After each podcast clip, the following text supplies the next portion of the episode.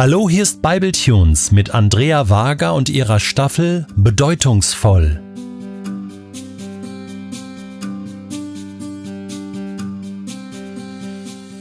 Ich möchte heute meinen Konformantenspruch mit dir teilen.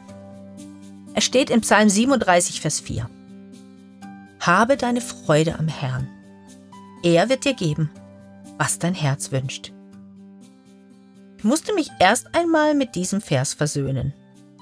Denn ich konnte mir überhaupt nicht vorstellen, dass der allmächtige Gott ein Interesse daran haben könnte, mir meine Herzenswünsche zu erfüllen. Mittlerweile ist dieser Vers zu einem meiner Liebsten geworden. Beim genauen Lesen ist mir aufgefallen, dass darin ein Geheimnis steckt. Habe deine Freude am Herrn. Ich sehe hier eine Aufforderung. Meine Wünsche sind gar nicht das Wichtigste. Und der Vers macht deutlich, dass meine Freude nicht davon abhängt, ob meine Wünsche erfüllt werden. Es ist andersherum. Gott fordert mich heraus, mein Herz auf ihn auszurichten. Er ist die Quelle meiner Freude. Nach ihm soll mein Herz sich sehnen. Ich will ihm vertrauen, ihm folgen. Ich will ihn mit meinem Leben ehren und ihn lieben. Wenn er das Wertvollste meines Lebens ist, werde ich bekommen, wonach ich mich am allermeisten sehne. Ihn. Wenn Gott es ist, der die Träume in mein Herz gesät hat, dann kann ich mich ihm getrost überlassen und mein Leben von ihm formen lassen. Solange ich denken kann, hatte ich einen total verrückten Traum. Ich wollte Hausfrau und Mutter von 15 Kindern werden. Du hast richtig gehört. 15. Woher diese Idee kam, kann ich dir überhaupt nicht sagen. Sie war einfach immer da, solange ich denken kann. Manche haben einfach nur die Augen verdreht und andere haben mich direkt ausgelacht, wenn ich davon gesprochen habe. Hast du auch verrückte Träume? Oder hast du sie schon aufgegeben? Ich bin mir sicher, unsere Träume sind bedeutungsvoll.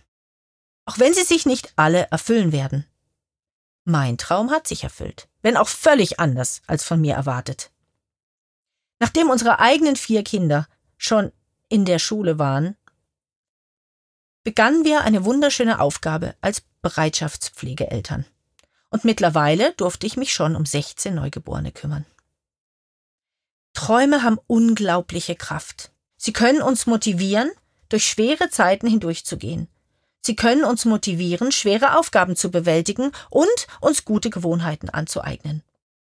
Ich habe lange mit Gott gerungen, als mein Mann nach unserem vierten Kind die Familienplanung abschließen wollte. Ich musste einen Traum aufgeben.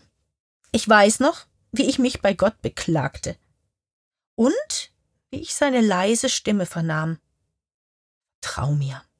Was ist die wichtigste Lektion, die ich in den Zeiten des Loslassens oder des Ausharrens gelernt habe? Nicht den Träumen zu dienen, sondern dem, der sie mir gab.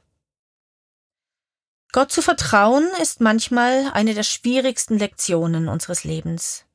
Aber Gott liebt unser Vertrauen. Auch in der Bibel finden wir Geschichten von Menschen, die ihre Ziele und Träume in Gottes Hand legten und die erlebten, wie er oft ungewöhnliche Wege führte, um sie ans Ziel zu bringen. Denkt da zum Beispiel an Hagar, eine Sklavin, deren Leben so völlig anders verlief, als sie sich das wohl erträumt hatte. Sie wurde verkauft, musste ihre Heimat und alles, was ihr lieb war, verlassen und einer fremden Herrin dienen. Als Dank für ihre jahrelange Treue wurde von ihr erwartet, das Kind ihres Herrn auszutragen. Hagar wird tatsächlich schwanger aber sie wird nicht besser behandelt. Im Gegenteil. Und als Hagar sich nicht mehr zu helfen weiß, läuft sie davon. Sie wäre wahrscheinlich direkt in ihr Verderben gelaufen, wenn ihr Gott nicht unterwegs begegnet wäre. Diese Begegnung verändert ihr Leben. Hagar erkennt, dass Gott ihr Leben sieht, dass Gott ihre Ängste kennt und dass er ihr Hoffnung schenken will.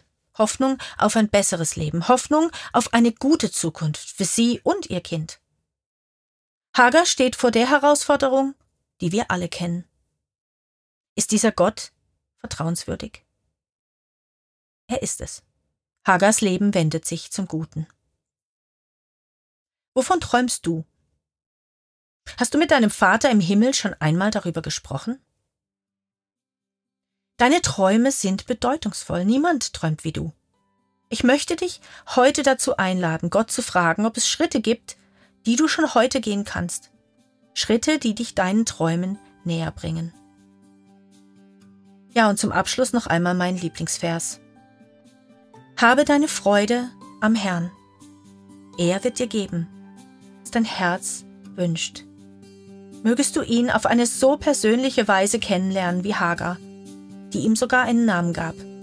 Ist der Gott, der mich sieht.